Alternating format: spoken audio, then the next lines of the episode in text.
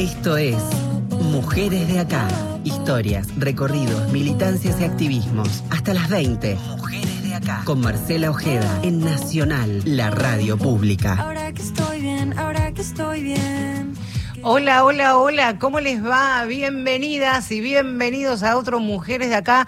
Aquí nos hacemos compañía como cada miércoles hasta las 8 de la noche en Radio Nacional, la radio pública y para todo el país. Esta, esta nota, esta próxima charla, conversación que vamos a tener, la tenemos este, prevista hace muchísimo tiempo. Cuando me enteré la historia de, de esta mujer emprendedora, inquieta, pero también dándole una vuelta de rosca a la industria de los juguetes para las niñas, los niños y los niñas. Pero eso para dentro de un ratito que lo vamos a ampliar. Algunos de los protagonistas de esta próxima charla que vamos a tener tienen nombre, tienen historia, tienen identificación también. Son Begonia, Valentín, Basalisa, Lila, se llama otra, Santiago, Pascual, Juana, Kimana, Cholo es otro de los protagonistas. Lo siguen Emilia, Melina, Morena, Julián Liz, Mati, porque así se llaman hasta ahora los 15 personajes parte de la colección Basalisa. Son 15 muñecos, personajes, como les decía, con un nombre y una historia inspirada en vidas reales, lejos de esta predominante mirada y concepción del mundo adulto, esta mirada adultocéntrica que tantas veces hemos hablado y cuestionado incluso en nuestro día a día, una concepción binaria, heteronormativa y convencional. Bueno, estos personajes y su creadora intentan, y lo hacen, vaya si lo hacen, alejarse de esta concepción. Hace más de 10 años y desde Córdoba se ha convertido Basalisa en la primera marca argentina en incorporar niños con discapacidades y realidades diversas. Gabriela eh, Cavalone es la creadora de este emprendimiento, así que directo ponemos primero y llegamos a Córdoba. Gaby, bienvenida a Mujeres de Acá, donde sos protagonista este miércoles, y quien esté ladrando de fondo también. Sean todos bienvenidos, claro que sí. Ahí está Gaby, ¿nos estás escuchando? No, bueno, puede ser que Gabriela esté este, se haya eh, transformado, porque si vamos a hablar de muñecos y, muñecas, puede ser que este, esté allí en, en, en, su mascota. Les decía que Basaliza es un, un emprendimiento que nació en, en la provincia de Córdoba, claro, un emprendimiento que tiene detrás una historia, concebir el, el, acompañamiento para, para los niños y que puedan tener su, su historia real, con estos nombres que, que, les decía, y que también, por supuesto, saber cómo, cómo nació Basalis. A ver si ahora tenemos suerte. Gabriela, ¿me escuchás? Bueno, Gabriela. Gabriela. Hola. Gabriela. Hola. Gabriela, ¿me escuchás? Sí, hola. Ahí está. Ahora sí. ¿Quién es que está ladrando detrás tuyo? Mis dos perras. Que se llaman cómo? Vamos a mencionarlas porque acapararon los primeros minutos y la primera Ay, transpiración no de la tarde. creer, sí, no sí. menos mal que nos le... prima. ¿Cómo se llaman? Prima y bordona. Prima y Bordona, bueno, bienvenida a ser las tres. ¿Cómo estás, Gabriela? Bienvenida. Oh, hola, ¿cómo va? Bueno, al fin podemos Al hablar. fin, Qué bueno. Decía, decía hace unos minutitos en, en la presentación del comienzo de, del programa que hace much- muchos meses, de verdad, al comienzo de, de este nuevo ciclo de la octava temporada de Mujeres de Acá. Bueno, lo primero, Gaby, que quiero preguntarte es, ¿cómo nació Basalisa y cómo te surgió a vos esta, esta idea que primero fue un proyecto y luego una realidad? Mira, en, en los términos concretos, así como la primera muñeca, fue hace mucho tiempo y a partir de un proyecto más, más bien personal, vinculado en ese momento yo hacía, estaba estudiando diseño de indumentaria, Sí. este, y entonces hice una muñeca y después hice otra y después hice un muñeco varón para mi hijo. Bueno, eso fue como lo primero que fueron intuitivos esos muñecos. No tenía yo la idea de trabajar desde esta perspectiva. Después, al tiempo, nació la hija de una amiga y venía con síndrome de Down y ahí fue que este, se hizo como más claro la falta de representatividad en los juguetes, ¿viste? Entonces, bueno, porque qué sé yo, antes cuando, antes de ese momento había algo dando vueltas, qué sé yo, mi, mi hijo le gustaba jugar con muñecos y no había muñecos varones, por ejemplo. Claro. Entonces la cuestión de género sí ya estaba ahí latiendo, pero toda esta otra cuestión vi- vinculada a la diversidad no estaba. Y bueno, millones de preguntas. Viste que cuando te toca más de cerca, eh, uno eh, ahí como que registra más pronto. Sí. Si tiene ganas, se hace más preguntas, ¿viste? Medio que va por ese lado. Sí, empezás bueno, también una búsqueda, ¿no? Decir, bueno, yo no lo estoy viendo, por lo menos cerca, pero ¿qué pasa un poquito más lejos también, no? Por supuesto, por supuesto. Lo que pasa es que hay que tener, hay que tener unas ganas de Claro, enterarse de qué es lo que está pasando, porque si no uno puede seguir dando ahí de- directo, en, en línea recta. Y en esa Pero hay búsqueda que poder con- perderse un poco también. Y en sí. esa búsqueda, ¿con qué, ¿con qué te has cruzado? ¿Con qué te has encontrado? Mira, en esa búsqueda, eh, si pienso en lo personal, recién pensaba y, y he estado conversando esto con otras personas cuando hablamos de Basaliza, en lo personal desde mí, me- lo que me pasa con Basaliza es que va- eh, reúne eh, aspectos míos, trayectos míos, incluso mi historia en el sentido de que yo tengo un hermano que es sordo, tiene hipoacusia, entonces desde ahí yo tengo una vivencia de lo que tiene, de cómo se vive, este, cómo vive una familia que en, en nuestro caso, por ejemplo, tuvo que hacer una sobreadaptación Claro. asumida, digamos, sin quejarse, digamos, y sin ni siquiera plantearse el tema de la discapacidad. En mi casa no se hablaba de discapacidad. Era así, mi hermano era sordo, mi vieja lo acompañó, eh, digamos, hizo un, un trabajo increíble, pero bueno, fue una sobreadaptación de la que nadie se dio cuenta en un aspecto, se hizo, punto. Entonces eso es un, eso es algo que viene, que está conmigo y que claramente se plasma acá. Después ¿Y cómo has tomado nota también, no, Gaby? Pienso en, en la historia con, con tu hermano, lo comentabas también con, con tu amiga, seguramente atravesada también por tu profesión, con una mirada que va más allá de lo que te puede pasar eh, estirando el brazo y lo que tenés y lo que tenés cerquita.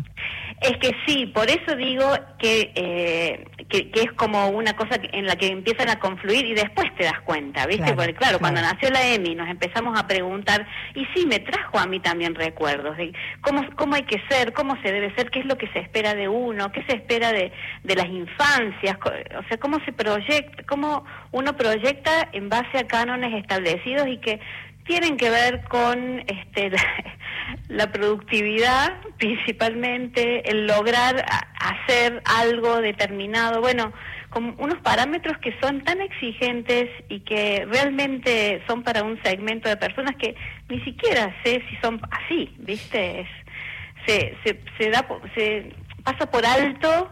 Absolutamente. este, no sé, yo creo que todo se pasa por alto cuando uno tiene eh, expectativas tan este, segmentadas, ¿no? A quien están escuchando es a la cordobesaza, Ah. este, Gabriela eh, Caba- Cabalone o Caballone, ¿cómo se dice correctamente? Se dice cabalones. Cabalone, perfecto. A Gaby Cabalone, allí como decíamos de, de Córdoba, creadora de Basaliza, y al comienzo Gaby cuando comenzaba el, daba inicio el programa, mencionaba los 15 personajes que forman parte de la colección de Me gustaría que me menciones principalmente para nuestras y nuestros oyentes para que puedan conocer eh, qué los hace particulares a los personajes para que sean parte de la colección. ¿Te puedo mencionar algunos y, y me haces un punteo y me ayudás? Sí, claro, por supuesto. Bueno, ¿quién es Valentín? Bueno, el Valentín es, en, en, en- primero en términos generales, lo que hace la diferencia es Sí. que todos estos personajes están inspirados en infancias reales. Los contá, lo conté, sí señora. Claro, entonces el Valen, por ejemplo, es, eh, es un niño que eh, se mueve en silla de ruedas, que le gusta jugar al tenis y que tiene una familia muy divertida. Eh, esas es, son las líneas generales del Valen. Perfecto, su tarjeta de, de invitación. ¿Y en quién está inspirado el Valen?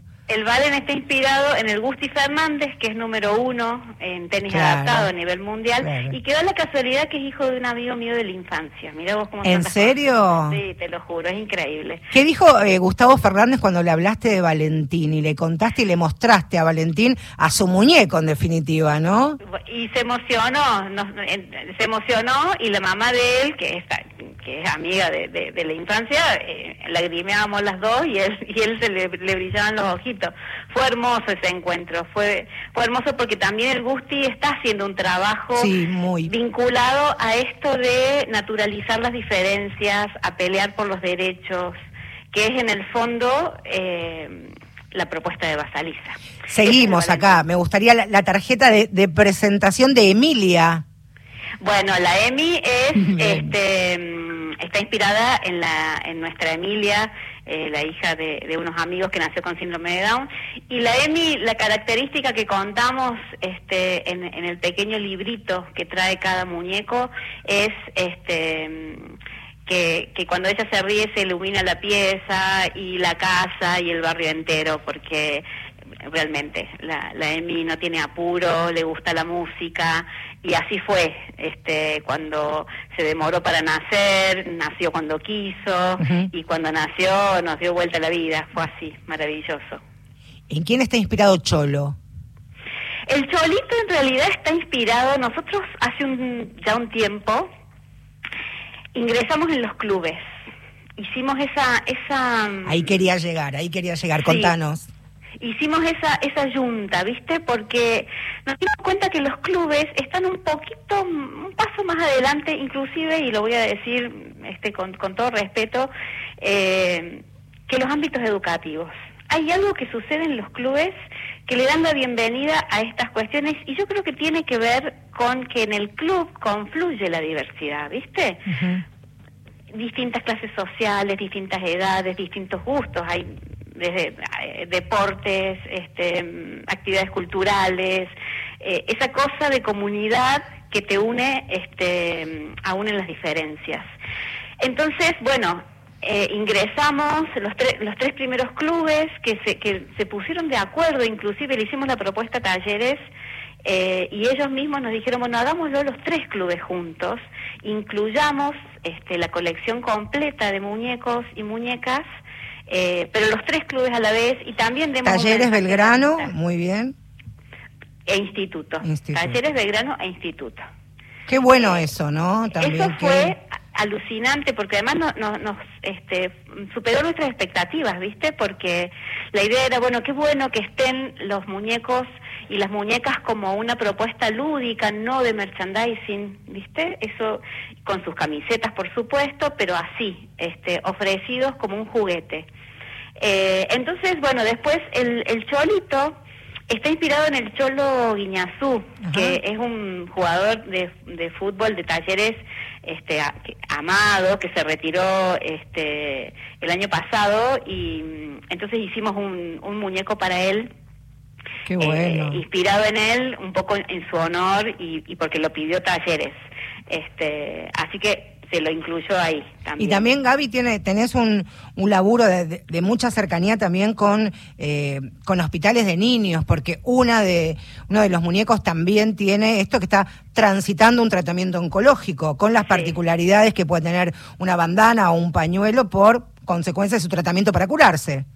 Sí, tal cual. La, la muñeca Liz eh, también representa a una niña que está atravesando un tratamiento oncológico y eso, y que además también juega con sus primos y se junta con, con sus amigos también, con esa idea de, eh, de naturalizar, de que no sea un cuco, de colaborar en esto de que eh, no sea tan difícil atravesar una situación que es compleja, ¿no? Absolutamente Eh, compleja. Estoy trabajando con el hospital de niños de acá, con este, con la psicóloga. Qué bueno. eh, sí, y hemos hecho un pack específico porque dentro de la propuesta nuestra, la que vendemos y ofrecemos en nuestra tienda, está la muñeca Liz, que trae dos detalles, como que es pelada, trae una peluquita que acompaña el proceso de caída y recuperación del cabello, y trae un catéter este, y un barbijo.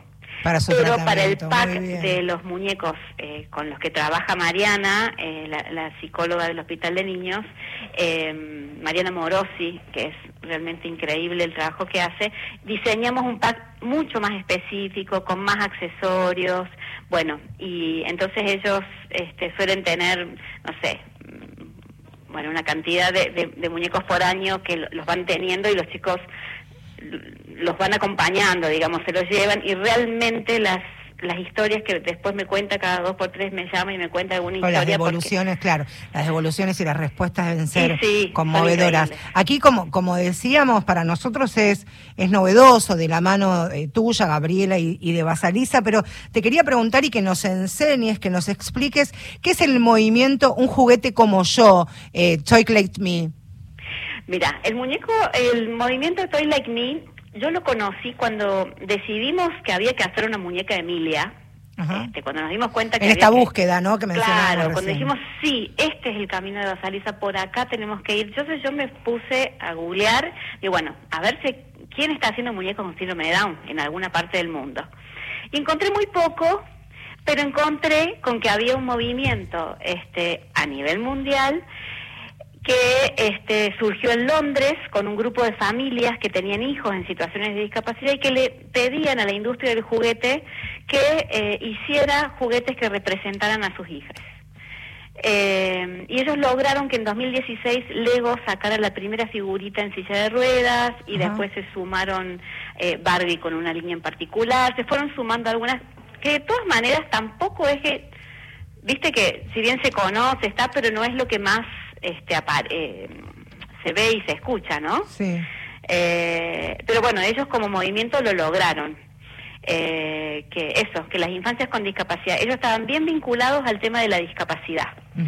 Eh, bueno, cuando me enteré de eso también fue genial, porque eso, ¿no? ¿Cuánta gente estamos pensando en el mundo más o menos lo mismo, ¿no?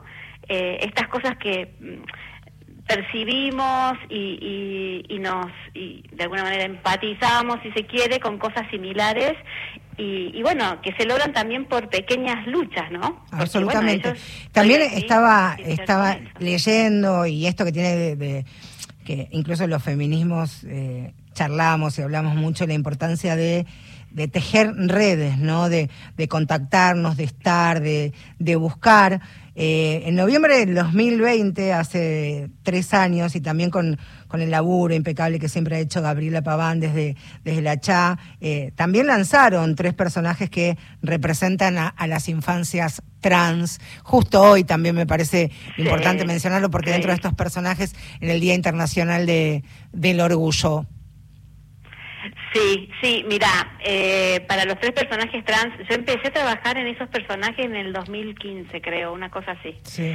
Eh, hubo, por, de- por cada personaje, por cada historia yo hago un trabajo previo. ¿viste? ¿Cómo se llaman los tres personajes de la colección Basalisa? se lla- eso- los tres personajes que representan a las infancias trans se llama Melina, Melina, Kimana y Matías. bien.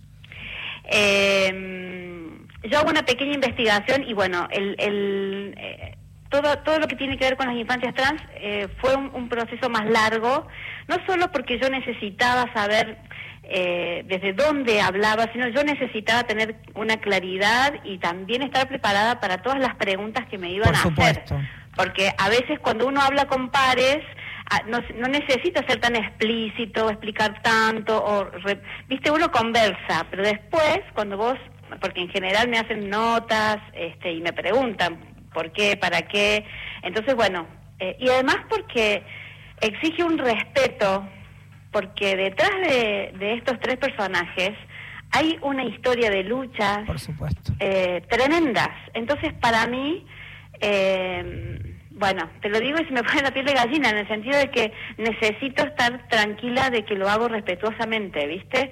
Y de que no voy a estar levantando banderas que... Porque sí, me, me explico lo que te quiero decir. Sí, por Es supuesto, como- es asumir, es asumir un, un compromiso también desde de militancia, desde activismo, de tu propia profesión, de tu propio emprendimiento. Totalmente, Es, sí, eh, sí. ¿Y cuáles fueron las, las repercusiones? En ese en ese momento eh, tuve la suerte de que esta anécdota te la tengo que contar porque para mí es lo más de lo más. En plena pandemia, eh, Alba Rueda, Sí. que está en Cancillería ahora, Una de las este, mujeres, eh, según publicaciones internacionales, más influyentes eh, del mundo. Activista. Sí, eh, sí, sí. Cuadrazo. ella me compró por su cuenta, por supuesto, por la tienda online, me compró este el muñeco Valentín y otra muñeca. Sí. Entonces cuando yo la llamo para coordinar, yo sin saber quién era, para coordinar, este, digamos, porque no en ese momento no estaba, no había estado especificado el, el, el apellido, no sé qué, yo charlé con ella como como con cualquiera de mis clientes, entonces para coordinar el envío charlamos un rato, entonces ella me dice, ¿tenés que hacer este alguna muñeca trans? Sí, le digo, por supuesto, la estoy haciendo y le cuento. Ay, dice, yo te voy a contactar entonces con Valeria Paván. No, y casi Ah, me muero. mirá. Cuando me enteré con quién estaba hablando, bueno, viste esas cosas que pasan en la vida que, que te confirman que está bueno, viste, que que está bien seguir por ahí. Así que bueno, el, el visto bueno final me lo dio Valeria. Tuvimos un par de reuniones, yo le mandé los prototipos, este, y bueno, eh, ahí así fue. Entonces también eso me deja tranquila, ¿viste? Tranquila, contenta, orgullosa, todo junto. Pero ¿qué te parece? Eh, Gaby, te quería preguntar si es que hay dentro de la colección alguno que vos le tengas un particular. Yo sé que uno debe haber diferencias, que el amor es para todos, pero viste que uno tiene así uno más preferido, tal vez el primero, el último, el que, aquel que tuviste alguna devolución de, de, de las familias afines de- del muñeco que a vos particularmente quieras de, de una manera especial. Ay, qué difícil, no lo sé. Vos sabés que no. No, pero sé. digo, tal vez por, por lo que significó esto que estás diciendo de, de los tres Sí, personajes que- atravesados por la historia de Alba y Luana también, que Sí, la licenciada no, Paván además, fue su eh, psicóloga. En, en- en el personaje de la Melu está inspirado en, en una en, en la en, en la Meli eh, en una Meli real de acá de Córdoba con la que estuvimos trabajando, charlando, trabajé con su mamá. eh, sí, claro. Cada uno evoca una historia y también una historia de crecimiento desde la desde la Emi, eh, la hija de mi amiga que tuvo como todo ese tránsito fue desde la cosa más de familia, de cercanía, esto de preguntarnos y, y- y finalmente dar a luz a la EMI fue una cosa. Y todo esto, por ejemplo, de las infancias trans fue otra búsqueda, fue Claro. mirar este documentales, leer mucho, literatura queer, eh, leer, buscar, conversar con, con personas que, que están trabajando eh, en el tema. Fue como otra búsqueda. Entonces, cada uno es como un universo que a mí también me lleva por este lugares diferentes y que, bueno, sí, me desafían también y... y- Se vienen más desafíos, ya estamos en, en los últimos instantes. Gaby, quiero preguntarte si vas a incorporar más, más personajes a Basaliza, Sí. si estás trabajando, si te estás abriendo a, a nuevos desafíos. Sí, estamos, eh, hay, hay personajes en lista de espera, ahora estamos como en, sí. Como sí, la hay- colonia, che, como la colonia de Sí, vacaciones. bueno, imagínate que todavía no hicimos el personaje que represente a mi hermano Gustavo que tiene, eh, que es sordo. Es verdad. Imagínate que ese es el que sigue. Ahí ese es está. el que sigue y después quiero hablar de adopción, sí o sí. Creo que hay que hablar de adopción. Bueno, hay toda una movida interesante. Justo ahora, hace unos días, el colectivo Adopten Niñas Grandes cumplió su, su Claro. primer año, así que está bueno. Ahí tenés unas Sí, historiazas este, para, para compartir y seguro esto de seguir enredándonos. Valió la pena la espera, Gabriela, Ay, estos sí, meses que bueno, de verdad cuando estaba yéndose el verano te, te conocí, te pensé seguir en redes, este, no pudimos vernos personalmente, pero aquí estamos, misión cumplida. Gabriela, Genial. cuando vengas, cuando vuelvas en realidad a Buenos Aires, Sí. Promesa que esta es tu casa para cuando quieras venir y me traigas algunos de... de- Prometo que voy y te llevo. y te por llevo favor. Para ahí para Da- que dale. Abrazote enorme y muchas Un gracias. inmenso, gracias. Gracias. Ahí estaba, ¿eh? Gabriela eh, Cabalone. Pueden seguirla, por supuesto, a ella, su emprendimiento y su propia historia a través de Instagram. Allí este, en Basaliza con una sola S al final. Esto es Mujeres de Acá. Hasta las 8 nos hacemos compañía.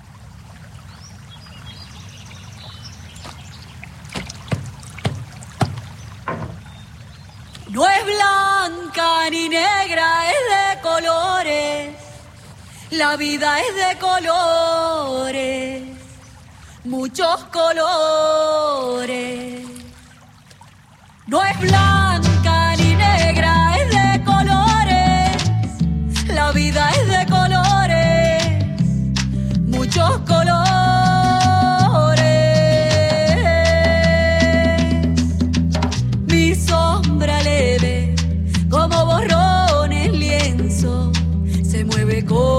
el viento para sobrevivir. Azul el llanto y en la marea mi cuerpo baila y se siente gris.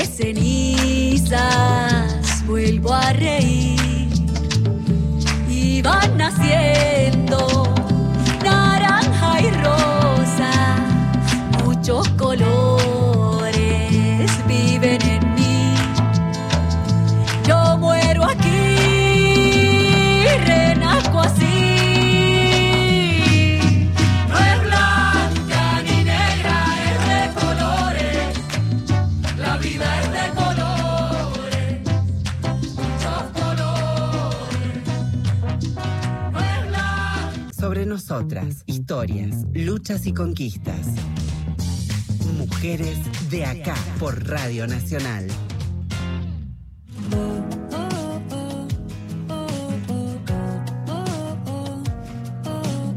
Seguimos aquí compartiendo la tarde, el regreso, ya la vuelta a casa, seguramente ya muchos están pensando casi en terminar el día.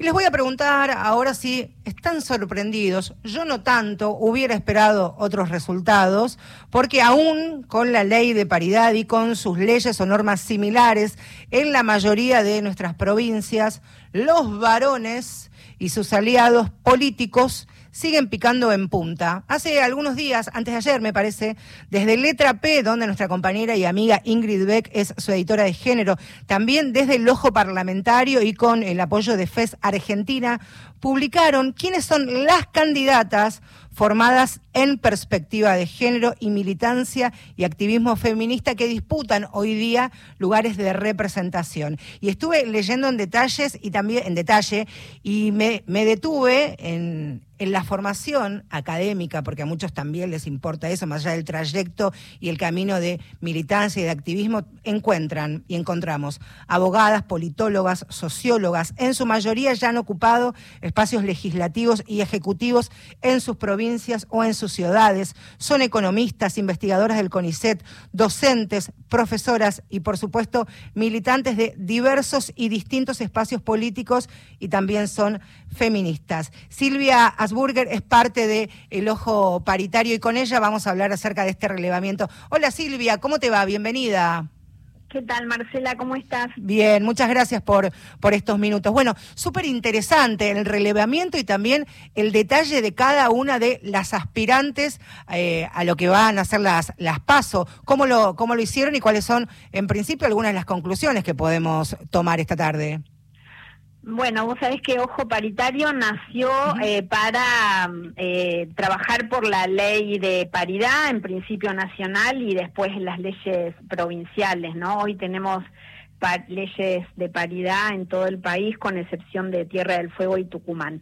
Y ahora estamos dedicadas a ver qué pasa con esas leyes de paridad. Por un lado, garantizar que se cumplan, que se están cumpliendo en todo el país, y por otro lado, eh, quiénes eh, son las candidatas que integran esa esas listas y visibilizarlas, darles más fuerza, darle volumen, porque, bueno, ya sabemos que la invisibilización de las mujeres en el espacio público es como, como la columna vertebral del patriarcado, ¿no? Y nosotras vamos con las acciones eh, trabajando para que alguna vez se caiga definitivamente.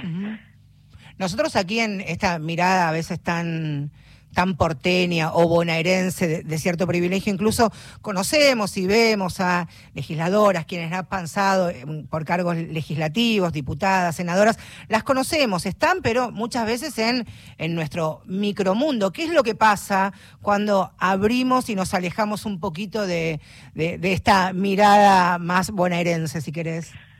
Hay este, candidatas feministas en todas las provincias y sabes lo que ayudó un montón a todo eso fue todo el debate por la campaña nacional por el derecho al aborto, que fue una campaña construida mm, federalmente y en todos lados el pañuelo verde agrupó y, y hizo crecer eh, las mujeres feministas en, en todas las provincias. Yo, yo siempre digo, un poco eh, tomando la frase de Simón de Beauvoir, que mujer no se nace, se hace, yo digo que feminista también se hace. Y esto es lo que ha hecho, hemos hecho desde los movimientos feministas, ¿no? Así que hay en todo el país, es como vos decís, se ven siempre mucho más, se escuchan más.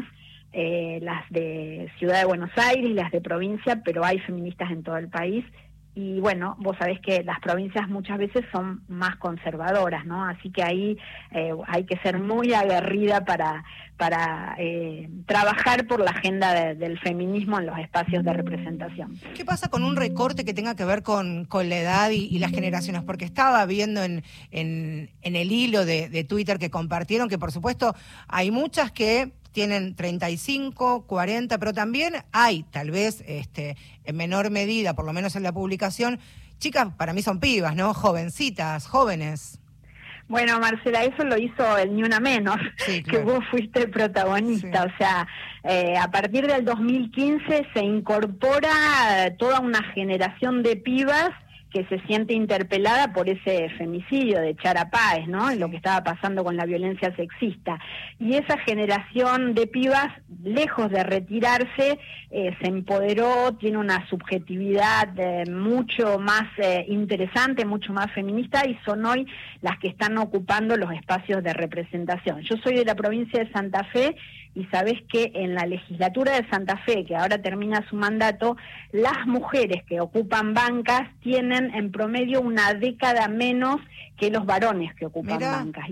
Y eso es re interesante cómo se ha renovado eh, la representación eh, femenina a partir, eh, insisto yo, lo que fue el Ni Una Menos, ¿no? En el 2015. Vos sabés que hablabas de- del 2015 y a mí en, en las últimas horas me, me sorprendió y me dio hasta, hasta enojo por lo, que, por lo que significó y por lo que es Ofelia Fernández sus explicaciones de por qué no va a renovar su, su banca en la legislatura de la Ciudad de Buenos Aires, porque no está a cargo, perdón, porque no está de acuerdo con eh, la fórmula que efectivamente va a representar el, el oficialismo y que va este, a acompañar a, a Juan, a Juan Grabois también pensaba en lo que ha tenido que soportar esa piba, ¿no? Es una hija ni una menos, Ofelia Fernández, y la embestida que sistemáticamente han ido contra ella desde, desde que asumió y que se hizo conocida en, su militancia y en su activismo cuando era presidenta del Centro de Estudiantes, ¿no? Ese adoctrinamiento.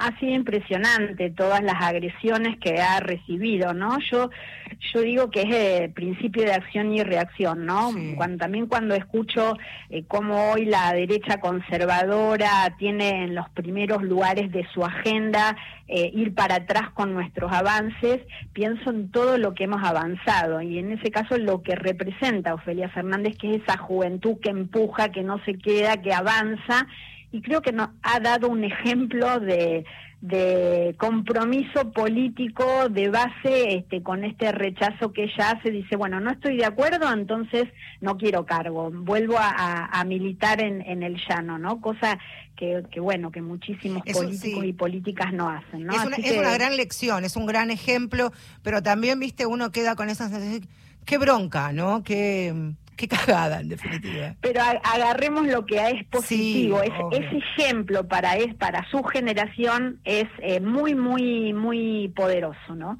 No atrincherarse al lugar eh, y quedarse, aunque no me guste, no, no, dar la batalla y bueno, eh, la Sí, pelea de abajo, ¿no? Ha sido el video que, que publicó en las últimas horas, creo que fue ayer o anteayer por la noche, este, fue como para guardar ese video y dejarlo ahí y volver a verlo de, de, vez en cuando y comparar con lo que uno más o menos tiene cerca y lo que ve y lo que ve y lo que consume y decir, mirá la piba, que ya no está piba, ya es un, eh, una mujer. También te quería preguntar acerca de la procedencia, ¿no? La, más allá de la militancia y los activismos, porque es interesante en este relevamiento que están todos los partidos políticos, todos los espacios político-partidarios representados también.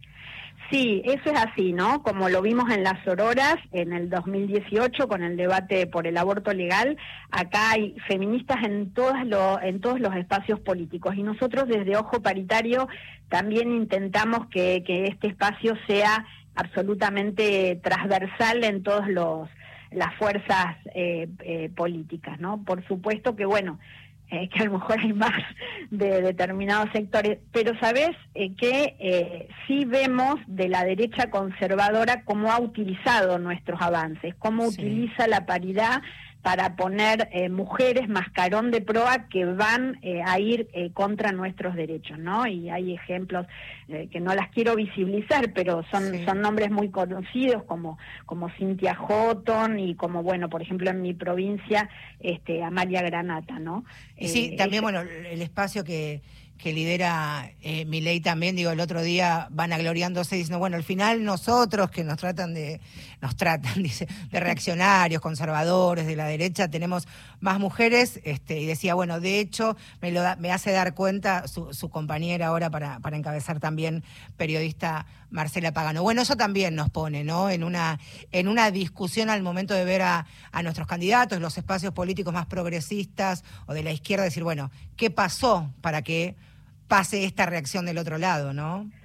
Sí, sí, sí, creo que, que se aprovechan de las reglas de juego y que bueno, que, que como en su momento también con la ley de cupo, recordás que teníamos claro. muchas esposas, ¿no? En vez de, de mujeres militantes y las militantes que habíamos luchado por la ley de cupo decíamos, pucha, Sí. ahora lo ocupan, este, los varones han encontrado esa vuelta. Pero bueno, eh, daremos también la batalla Pero, con, ¿qué te esas- parece? con Pero- esas mujeres. Pero mirá si no. Te agradezco mucho este, este ratito aquí en, en Mujeres de Acá. Es este el espacio de ustedes para, para cuando quieran. Aquí tienen eh, un lugarcito, Mujeres de Acá. Te mando un fuerte abrazo, Silvia. Gracias, Marcela, un, Un abrazo, abrazo enorme. grande. Chau, chau. Seguimos ahí, Mujeres, pari- eh, mujeres de Acá, Mujeres Paritarias. Bueno, también es un lindo nombre para un programa de, de, de Diputados TV. Quédate hasta las 8. Esto es Mujeres de Acá, dale. Una pregunta, diversas y personalísimas respuestas. Para vos, ¿quiénes son tus mujeres de acá? Soy Mariana Iglesias, editora de género del diario Clarín. Eh, bueno, sin dudas, mi primer mujer de acá es mi mamá, que, que estudió lo que ella le apasionó y siempre trabajó y me insistió mucho con eso, con que estudiara lo que yo quisiera estudiar, pero que trabajara por la importancia de la autonomía económica. Así que eso fue su mensaje desde chica y se lo agradezco infinitamente.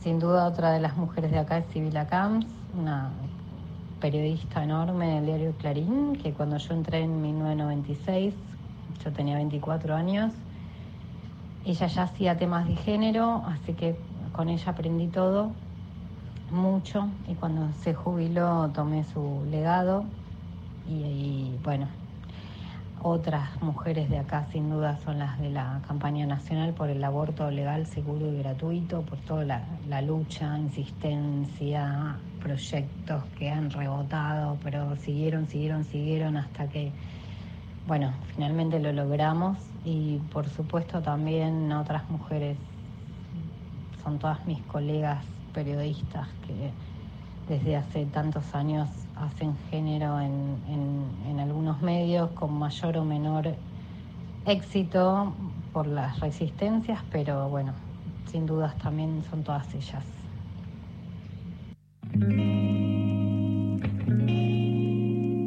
Feminacida en Mujeres de Acá, periodismo con otra mirada sobre la actualidad.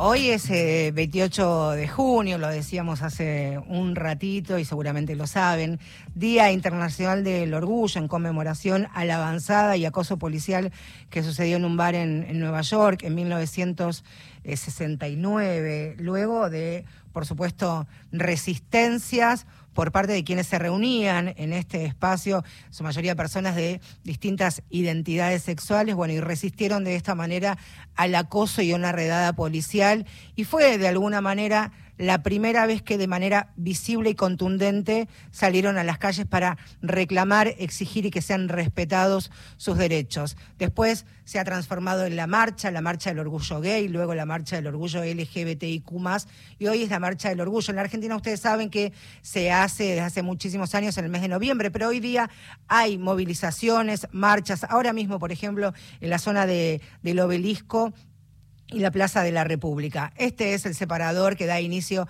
al segmento de Feminacida. Feminacida. Sobre esto van a hablar las chicas. En este caso, Agustina Lanza. ¿Cómo estás, Agustina? Hola, Marce, buenas noches. Tanto tiempo. ¿Todo bien? Bien, todo bien. Y es verdad, como decís vos, en este Día del Orgullo, en el día que evocamos esta, esta revuelta de Stonewall también, eh, marchamos contra los transfemicidios y los travesticidios. Eh, actualmente, eh, hace dos horitas nada más, empezaban a concentrarse ahí en el Congreso, en Plaza de Mayo, para marchar hacia el Congreso con todos esos reclamos, así que hoy es un día muy movido, muy intenso. Sí, es la octava edición, ¿no? De, la lucha de, del evento, del encuentro que se hace contra los travesticidios, transfemicidios y transhomicidios aquí en, en Buenos Aires, pero con réplicas en cada una de las provincias. Por supuesto. Por supuesto. Bueno, y en este Día del Orgullo eh, queríamos traer una historia de vida, una historia musical, la historia de Amal. No sé si la conoces. Sí, eh, claro que la conozco. Claro. Bueno, Amal, eh, para quienes no la conocen, Amal es matancera, es de Villa Celina. Amal canta cumbias, bachatas, tangos, zambas, boleros, cuántas cosas canta. Canta, interpreta, escribe, es una joyita, ¿eh? Es una joyita. Bueno, esta cantautora, drag queen, eh, que desde muy pequeña ama la música, estuvo conversando con, con nosotras, con mujeres de acá, con Feminacida, eh, y por supuesto que cuando charlamos eh, con ella cuesta mucho no evocar su infancia, ¿no? Eh, ella habla mucho de, cómo su papá y su mamá eh, la, incentivaron a que, a que entrara en el conversato al conservatorio. Eh, también cuenta cuando le compraron el primer piano, este primer piano con mucho esfuerzo. y, y ella, ella es muy luminosa, ¿no? Estuvimos charlando y todo el tiempo está evocando su infancia, ¿no? Una infancia muy, muy atravesada por lo artístico eh, me gustaría que la escuchemos hablar un poquito sobre esto, en principio, este, este evoque a la infancia, eh, y después seguimos hablando sobre ella. A ver sobre eso, de cómo la música, el arte, salva vidas. A ver, Amal. A mí la música me salvó la vida porque me enamoré de ella a los siete años. Era un niño enojado, donde mm, sentía que no encajaba con ciertos... Eh, bueno, ciertas normas, ciertas, eh, bueno, imposiciones, ¿no? Porque cuando alguien te dice a quién tenés que amar y no dejar libre al amor es imponer algo. Y a través de la música eh, me permití expresar todos estos sentimientos, contar a través de ella, digo, quiénes eran mis amores, contar de mis sufrimientos, de mis alegrías y es un hermoso medio que yo siempre digo que aconsejo a todos a que se acerquen a la música o a cualquier hecho artístico más precisamente.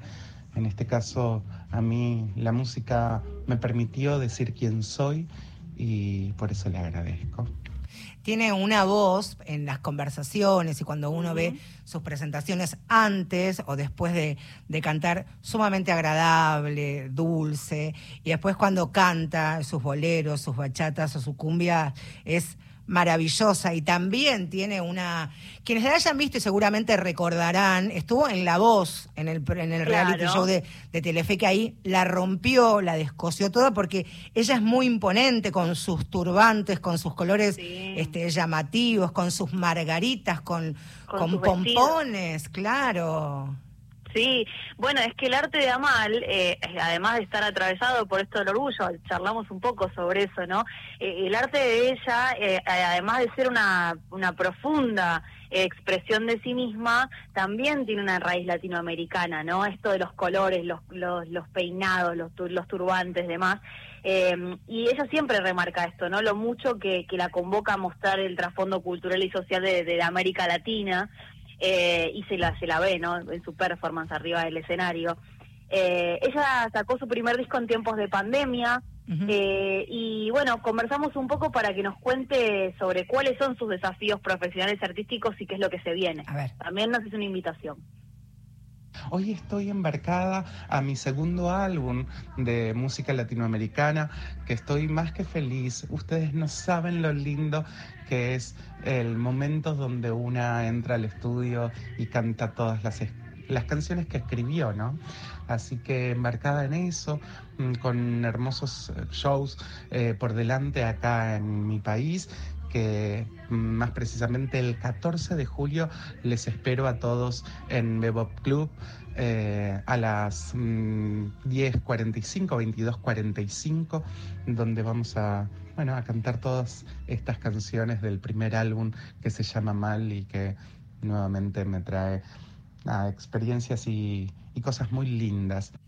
Ahí está, cosas muy lindas. Imagínate qué hermosa esta invitación. Si quieren ahora, aparte de entrar a las redes sociales de Amal, pueden entrar a Spotify, donde ya está este, parte de, su trabajo, y poner esta musiquita y que les haga compañía. Claro que sí, la buscan. Para cocinar esta noche. O para tomarse un vinito. Ahí es, un, es, es una muy linda excusa para conocerla o reencontrarse o ahora mismo poner algo de, de Amal. Pensaba en todas las cosas que tenemos por hacer nosotros. Yo tengo que aprender a manejar, tenemos que ir a ver a Mal, tenemos que ir a una cervecería feminista, muchas cosas antes que termine el año, ¿eh? Tremendo, Muchísimo. tremendo. Bueno, este 14 de julio eh, acá en Bebo Club es eh, Podemos, en, la en Capital Federal, para quienes están escuchando, pero bueno, nos podemos tomar esa cita nosotras, ¿qué decís? Pero ¿qué te parece? Hay, hay que seguir anotando, pero, pero cumplir también. Si te parece, Agus, nos vamos, nos despedimos nosotras, pero quien este, cierra este, este aporte de feminacida es Amal, que lo merece, ¿qué te parece? Me parece fantástico. Abrazo.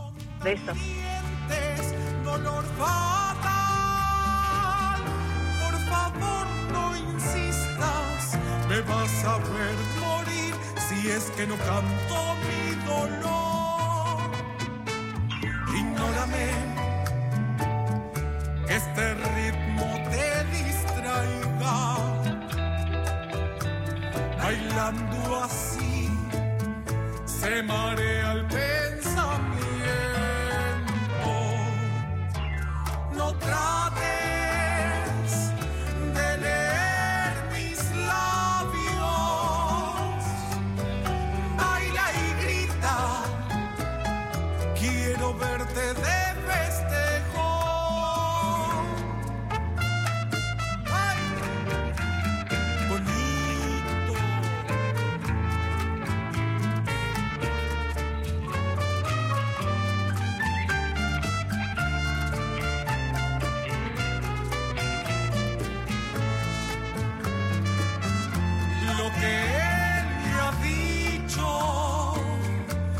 dañó el corazón. Conviene olvidarse de esta triste canción. Esas palabras son tan hirientes, dolor. Por favor, no insistas, me vas a ver morir si es que no canto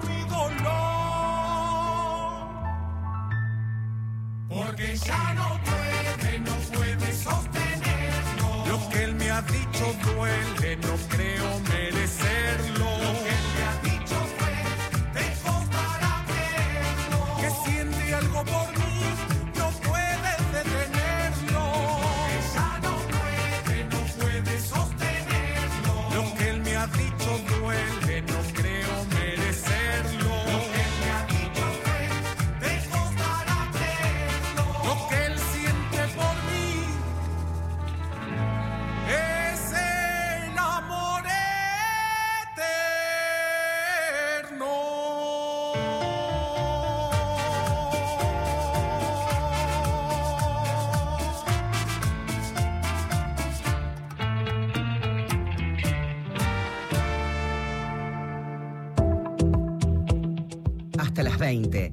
Marcela Ojeda hace Mujeres de acá. Un espacio sincero, federal, abierto y de intercambios, donde cada semana las historias circulan y nos reencuentran. Mujeres de acá. Ustedes saben que en, en Resistencia, en la provincia del Chaco, continúa, por supuesto, la investigación para intentar saber qué pasó, qué le hicieron a Cecilia. Ustedes saben que hasta ahora hay siete acusados, siete detenidos, incluido quien era su pareja y los padres de, de Cecilia. Eh, por otro lado, en un mes aproximadamente, en realidad va a ser un poquito menos, se van a conocer los resultados de las pericias que se hicieron ayer, el equipo de antropología forense de la provincia de Córdoba, para ver efectivamente si los huesos, los, restos de huesos humanos que se encontraron, que se saben que es de, de una persona, de una sola persona, adulta, corresponden genéticamente a, al ya cadáver, al cuerpo de, de Cecilia. Mientras tanto, continúa la investigación para saber las responsabilidades de los criminales a cargo de la desaparición y se cree posterior crimen, hasta ahora femicidio de Cecilia. Por supuesto, habrá que ver las responsabilidades penales de quien era su pareja y de los padres, con fortísima injerencia en la vida política de aquella provincia. Y no quiero terminar este programa sin repudiar enérgicamente a la diputada chaqueña Claudia Lorena Panzardi, presidenta de los, de Asuntos Municipales, Tierra y Hacienda Constitucionales y Género, exintendenta de Laguna Blanca del periodo 2003-2015 y ex ministra de Desarrollo Social, que palabras más, palabras menos, dijo que Cecilia era responsable, por no decir culpable, de haber elegido a esta familia para armar la propia. Así que desde este, desde este espacio es lo que quería por lo menos compartir con ustedes, mientras por supuesto acompaño, acompañamos, estamos con, Gloria y con la familia de, de Cecilia esperando primero saber qué pasó, qué le hicieron y claramente y consecuentemente justicia por Cecilia y todas las mujeres que están desaparecidas en nuestro país. Nosotros nos vamos allá a reencontrar el miércoles de la semana próxima. Quien hizo posible este programa en la producción periodística La Capitana, Florencia Belinqui, Alejandro Salles, a cargo también de, del timonel de este barco, y el otro capitán también, el Chelo Marín. Mi nombre es Marcela Ojeda y nos vamos a reencontrar, por suerte, el próximo miércoles. Que sigan bien. puro sentimiento. Tanto dolor trajo esta canción. Suena en el cielo, suena en nuestro corazón. Subo Alto sentimiento. Por eso no me quedo con las ganas. Miremos pelis en la cama.